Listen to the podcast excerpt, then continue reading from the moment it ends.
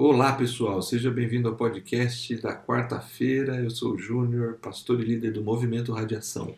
E aí pessoal, tudo bom? Quarta-feira chegou e eu sou a Ana Paula, também líder do Movimento Radiação e esposa do Júnior. Uhum. E hoje a gente vai falar sobre enfrentando seus problemas e medos. E o conflito é algo que nós temos a tendência de evitar. Pode ser compreendido como algo natural e pode até ser visto como uma interação necessária. A maneira como encaramos ou lidamos com os nossos conflitos podem definir como será a nossa caminhada. E aí, vamos falar sobre isso? Vamos com Gênesis 32.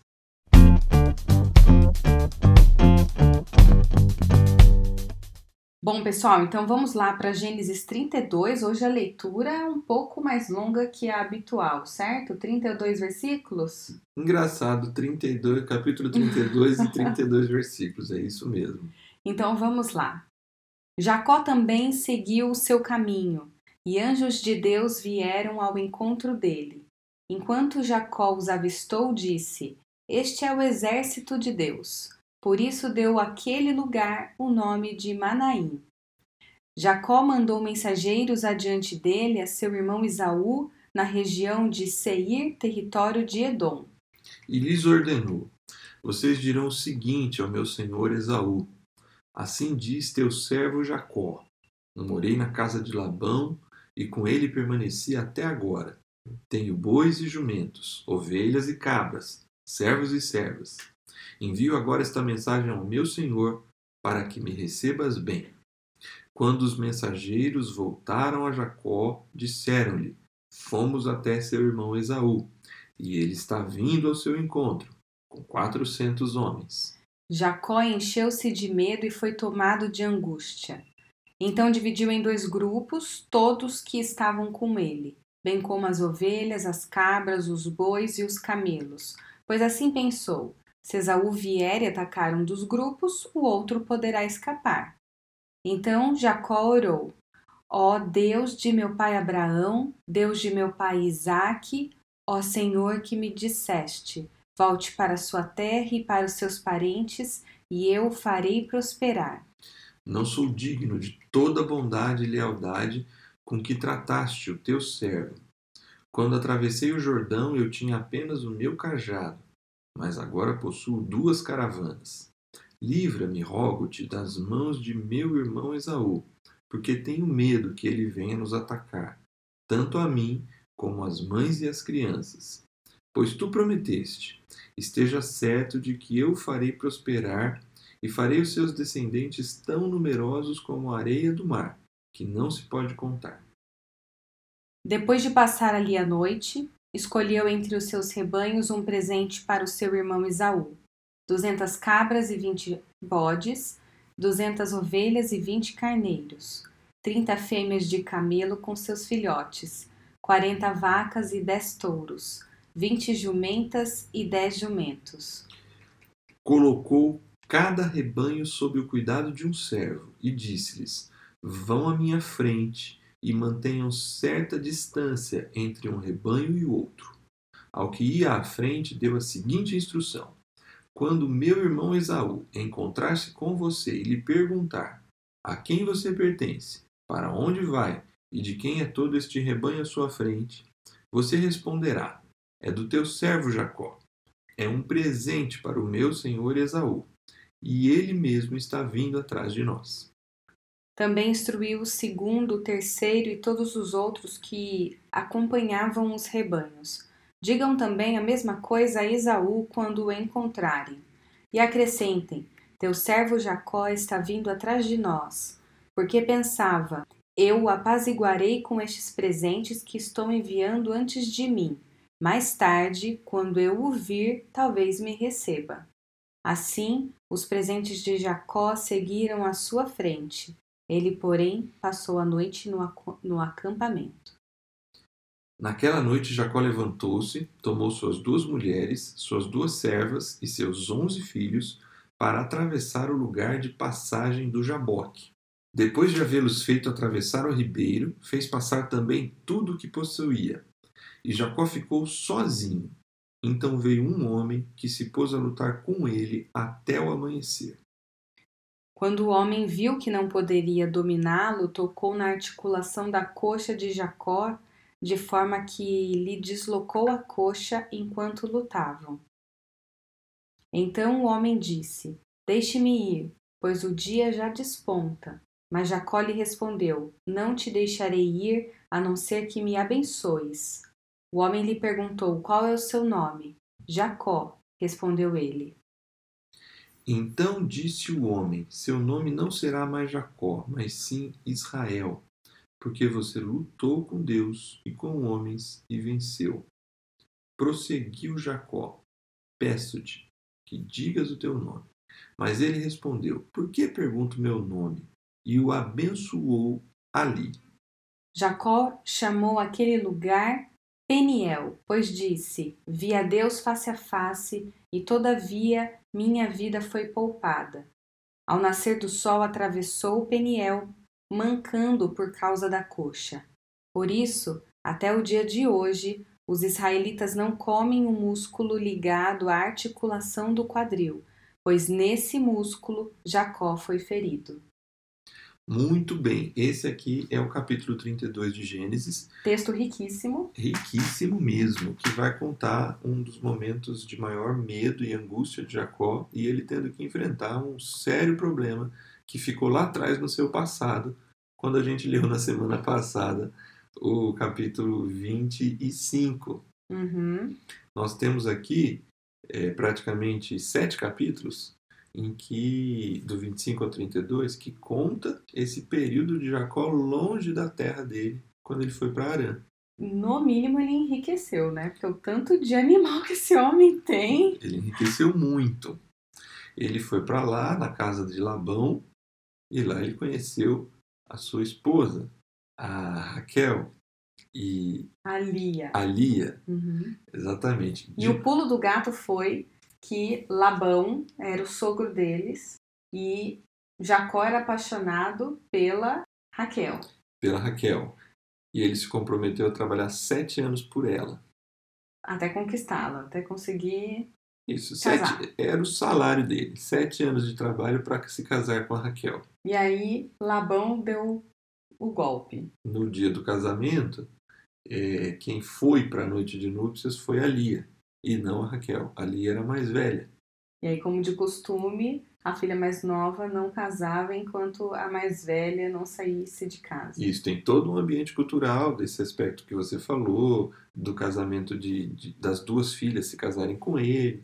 E aí ele trabalhou mais sete anos pela outra, pela agora sim pela Raquel de novo, né? Uhum e deu 14, e ele trabalhou 20 anos, na verdade. Esses sete capítulos compreendem 20 anos da vida de Jacó. E é só depois que ele trabalha sete anos que ele, que ele tem direito à mulher, é isso? Não, a, a Raquel, ele já teve é, o, direito. o direito de tê-la como esposa ali, nesse final desses sete anos. Só que ele trabalhou mais sete por ela. Entendi. Então ele trabalhou 14 anos para ter as duas filhas. E o Labão. As duas se... esposas, né? As duas esposas, as filhas duas filhas Labão. de Labão. Uhum. É, o Labão se mostra um homem extremamente sagaz e um.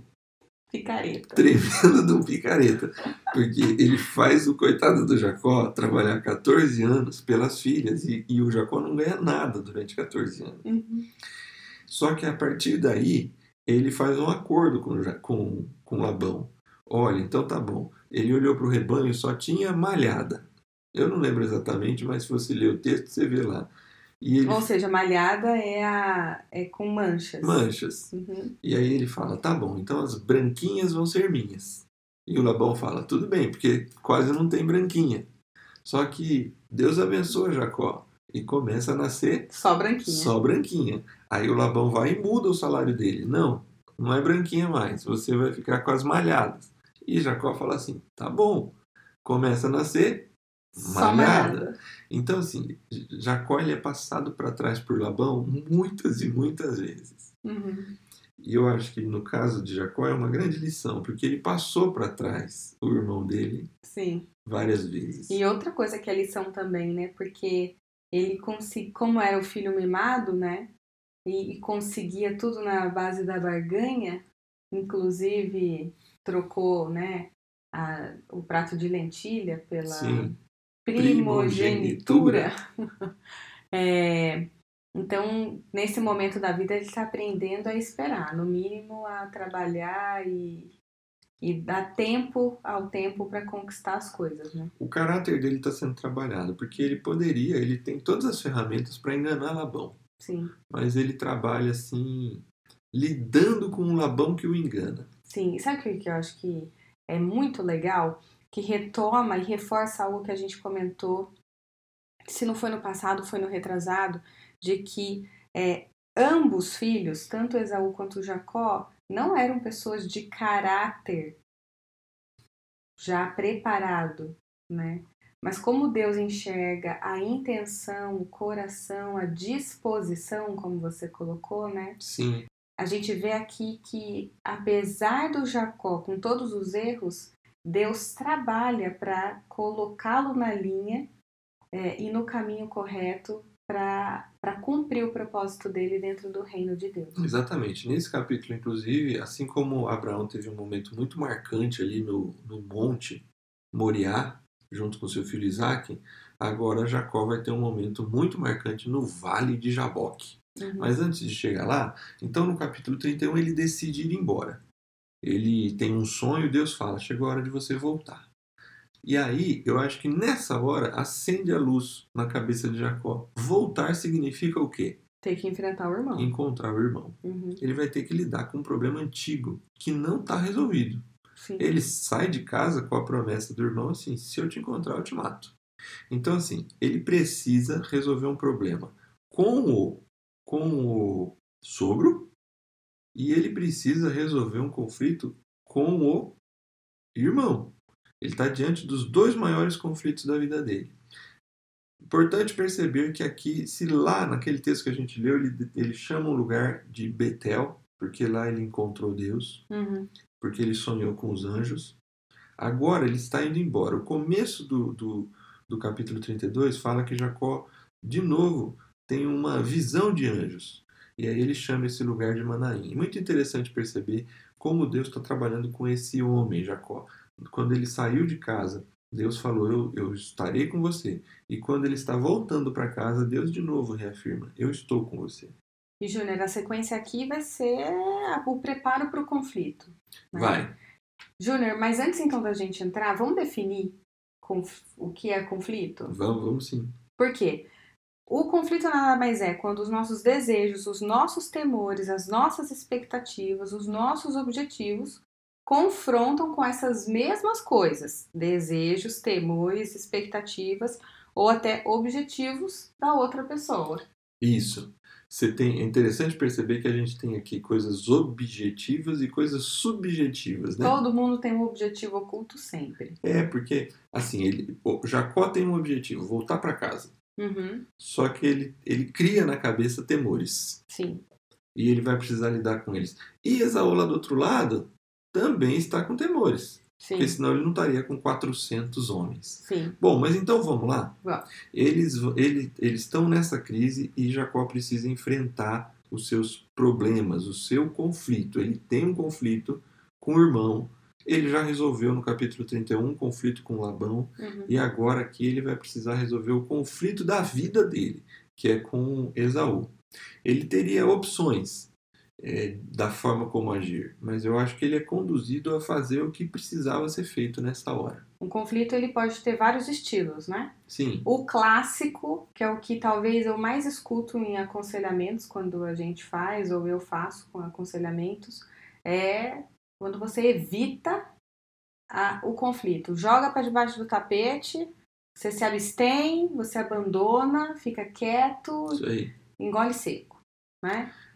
É, esse, esse lance de evitar é porque a gente geralmente considera conflito só negativo. Exatamente. E às vezes o conflito é uma interação necessária. Ou porque ainda não tem o controle emocional para entrar numa discussão e discutir, ao invés de entrar numa briga e Isso. e se exaltar e tudo mais. Bom, a, segunda maneira de entrar em conflito é através da competição. Isso que aí vira briga. Bom, tudo bem. No, no meio esportivo, a competição ela pode, ser, ela pode, Ah, pode ter um fair play, por exemplo. Lógico. Não, eu acho que todos eles, em algum momento, é importante. Porque tem uma hora do conflito que tá tão quente ali o negócio que Que é talvez não se evitar. Uhum, evitar, mas não evitar para sempre. Tem Sim. que ter a hora da, da, da solução. sim. Mas no caso da competição, quando ela passa o, o jogo tranquilo ali, né? A coisa da competição sadia, é, e vira o que, com foco muito em ganhar, o que é o importante é ganhar, vira um relacionamento do ganha e perde. Né? E aí você não tem cooperação. Pode ser até que, tem, que ganhe, mas não tem cooperação. Nenhuma. Tem um outro estilo que é o da acomodação. Sim. em que vai se buscar uma harmonia através de uma concessão, É um comportamento não assertivo. É uma forma assim de, Você se abstém. é, tá bom, vai, e você sai da briga para resolver o... é quase muito parecido com evitar. Muito parecido, mas é, é terme a diferença, mas tem diferença. Sim, Porque na acomodação, na verdade, você está se anulando para poder isso. seguir em frente. Na evitação, é a falta do confronto. Você abafa. Na acomodação, você se anula. Ok. O quarto é compromisso, ou seja, eu cedo um pouquinho, você cede um pouquinho e a gente segue em frente. Eu acho que esse aqui é muito comum de gente que encontra o equilíbrio, né? Mas na verdade o supra-sumo do de quem começa começa no compromisso e já é um excelente passo para quem consegue fazer, né, o compromisso é o da colaboração, quando de fato existe uma relação de ganha-ganha, né? E aí sim você vê que é muito mais assertivo, muito mais cooperativo e, e coordenado.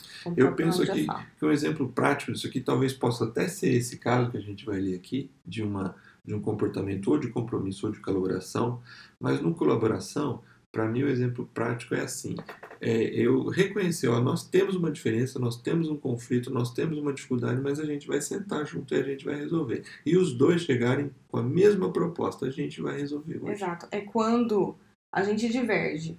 Isso. Aqui em casa a gente tem um combinado, né? A gente vai discutir até a gente chegar num, numa resolução final. Mesmo que eu não concorde, você não concorde. Sim, Mas depois que a gente tomou a decisão, a decisão é dos dois. acabou. Mesmo que seja uma decisão errada, não rola o eu te avisei. Não, a gente tenta Né? ao máximo não... famoso ao não, máximo. A gente não é perfeito, mas é um ponto que os dois prestam atenção, tem muita colaboração. É isso aí. Então eu acho que Jacó e Esaú, por incrível que pareça, que estão com muitos temores, eles encontram uma maneira de resolver essa questão deles aqui. Era um conflito que tinha tudo para ser o da competição, Sim, como já foi no passado. Né? Mas eu acho que o texto traz elementos para a gente aqui, para a gente perceber que a nossa forma de falar, a estratégia que a gente utiliza, a forma de se colocar, ele vai de uma maneira muito mais branda e algo que poderia se resolver de uma maneira é resolvido de uma, de uma forma totalmente oposta. Né? é isso aí. Bom, como é que ele vai lidar com o medo, com o desafio dele? É, acontecem três coisas nesse texto a partir do ponto que ele falou: Bom, eu vou ter que me encontrar com meu irmão. Ele faz a primeira coisa para ir para a solução de um conflito. Ele cria uma estratégia de defesa e de ataque. Ele não está indo para brigar, Jacó. Mas ele estava preparado. Mas ele estava preparado. Sim. O que, que ele fez? Ele dividiu dois acampamentos, ele Uhum. botou as crianças para trás, Sim. ele, ele organizou a Uhum. comitiva dele de tal forma que se houvesse um embate, os filhos e as espo- a esposa estariam protegidos e ele estaria com Ele o pessoal, pouparia parte do. ele do- estaria com o pessoal mais forte ali na frente para encarar, Uhum. porque na verdade ele monta essa estratégia a partir do momento que ele criou um temor na cabeça dele, porque o cara, um dos servos dele chega e fala, ó, falei com o seu irmão Esaú, só que ele está vindo com 400 homens.